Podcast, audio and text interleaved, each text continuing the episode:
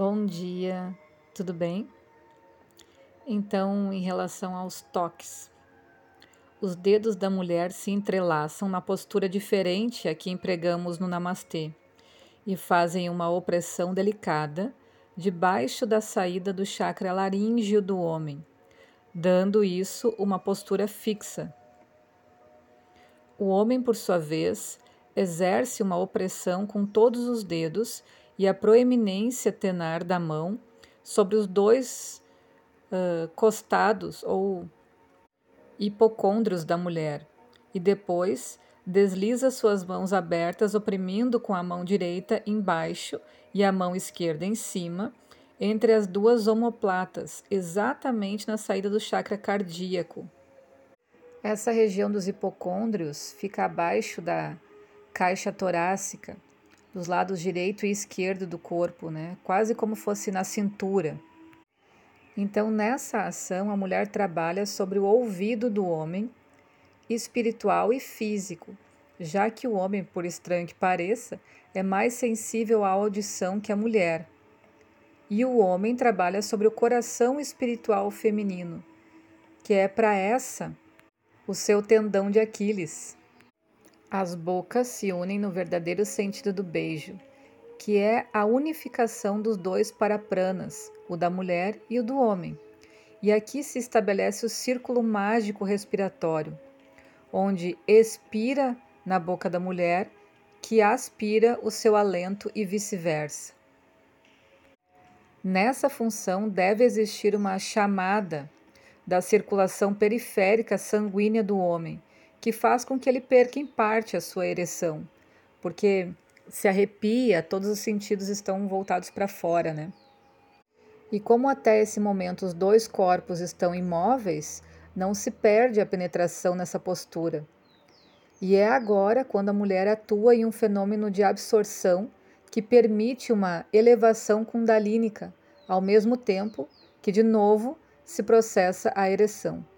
O círculo mágico que eu falei antes, né, provocado, de tipo respiratório, tem agora sua correspondência com a subida da Kundalini de ambos, que forma o oito, símbolo dessa androgenia, baixo e alto cosmos, e que ao produzir o orgasmo simultâneo vai acrescentar um novo círculo da cabeça dos cônjuges, com a elevação do quinto corpo de ambos, e aqui se completa essa androgenia com o caduceu de Hermes. Ou seja, essa, esse quinto corpo está além da altura da nossa cabeça, né? vai acontecer lá em cima. Até aqui, a descrição técnica do Maintuna, né, desse, desse asana, é simplesmente a modo de conhecimento. Não é sugerido que pratiquem essa postura até que se entenda profundamente o que, que ela significa, o que, que acontece. A gente só está dando uma introdução. E aí a gente pode falar sobre a formação do grande andrógeno psíquico também, que nada mais é do que ele é baseado na arte das carícias e das posturas que tais carícias produzem durante e depois de exercê-las. As pessoas que visitaram Khajuraho e outros lugares onde podem ver-se os templos tântricos da Índia terão visto né, figuras de mulheres que, munida de uma pena de ave ou um pedaço de madeira em forma mais ou menos de agulha de tricô, exercem toques sobre suas plantas dos pés, nas axilas, em pontos estratégicos do seio, etc e as explicações que os guias oficiais dão sobre isso são tão pueris como em si tudo que explicam sobre os mencionados templos, né? A verdade é que o tantrismo não tem sacerdote e sim sacerdotisa, pois só com o advento do machismo o homem pretende comandar o sexo, fazendo da mulher um ser passivo, figura idealizada pela esposa burguesa. E talvez seja essa a verdadeira origem da prostituição, onde a mulher se torna ativa em sua função profissional. Mas o certo é que na arte das carícias a técnica é mais feminina, pela simples razão de que elas levam a mulher a um processo de excitação que no homem é mais visual que tátil.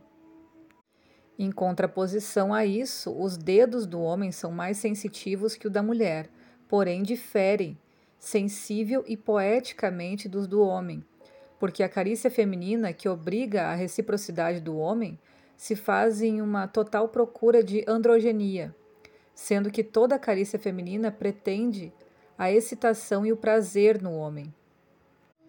E pela qualidade sensorial dos dedos do homem, esse se autossatisfaz com a carícia na mulher, muito mais que a excita ou compraz. Então, feito esse esclarecimento, a gente pode detalhar mais essas funções de androgenia. Sempre se provocam de pé ou sentados e nunca deitados. Começam com o princípio fundamental de unir as mãos. Isso no que se refere ao contato físico, porque na realidade, antes que a gente possa dizer que houve uma afinidade de pele, o contato começa na aura e se faz imprescindível que ambos efeitos se produzam. Se as auras não combinam, há uma linha de separação ou repelência entre as duas auras do casal, que aparece nítida na fotografia Kirlian e que se denota vibratoriamente se colocamos um pêndulo de radiestesia entre os dois cônjuges. Então, as mãos se juntam, né? E aí a gente pode ver também que o namastê representa sempre a união da nossa parte física à espiritual. O dar a mão, não na forma social tradicional, e sim na que as proeminências se juntam. Há uma colocação dos quatro elementos do homem sobre o monte da lua na mulher. E essa detecção é a de pretender auscultar sua sensibilidade psíquica, ao mesmo tempo que o monte da lua do homem recai no monte de Vênus feminino, com aquela preocupação que deve existir no homem de demonstrar que não há só uma atração física ou de luxúria, e sim algo mais sublime que denominamos amor. Então se estabelece o primeiro contato, e a partir de agora há de existir a primeira fusão de auras à altura do braço, onde os egípcios levavam o bracelete esse é o lugar mais vulnerável de nossas auras, o ponto doloroso nos neuróticos, o caminho dos nadis na acupuntura que acompanham as funções neurovegetativas. Essa união das duas auras, que normalmente representa apoiar-se um no outro, produz o primeiro fenômeno da androgenia psíquica, a fusão dos dois parapranas, ou seja, da boca, né? Depois, Naturalmente que vem o juntar das duas cabeças, os dois corpos no abraço e o deslizar dos dedos, mas não obrigatoriamente, porque para formar o andrógeno psíquico, não estimulamos o sexo na parte do amor, que nos leva ao coito ou ao menos à promessa do mesmo. Isso que normalmente se chama carinho dá direito a um fenômeno de fusão de espíritos. A gente, pelos estudos, já compreende que a aura não está pregada no corpo físico, e sim com uma separação que produz o chamado canal oco ou duplo. Ele é em si a taça do Graal na alquimia tântrica. Então, nessa técnica do abraço se produz o andrógeno psíquico, porque nessa união a energia vital que desprende o amor da mulher circula pelo canal oco do homem e vice-versa.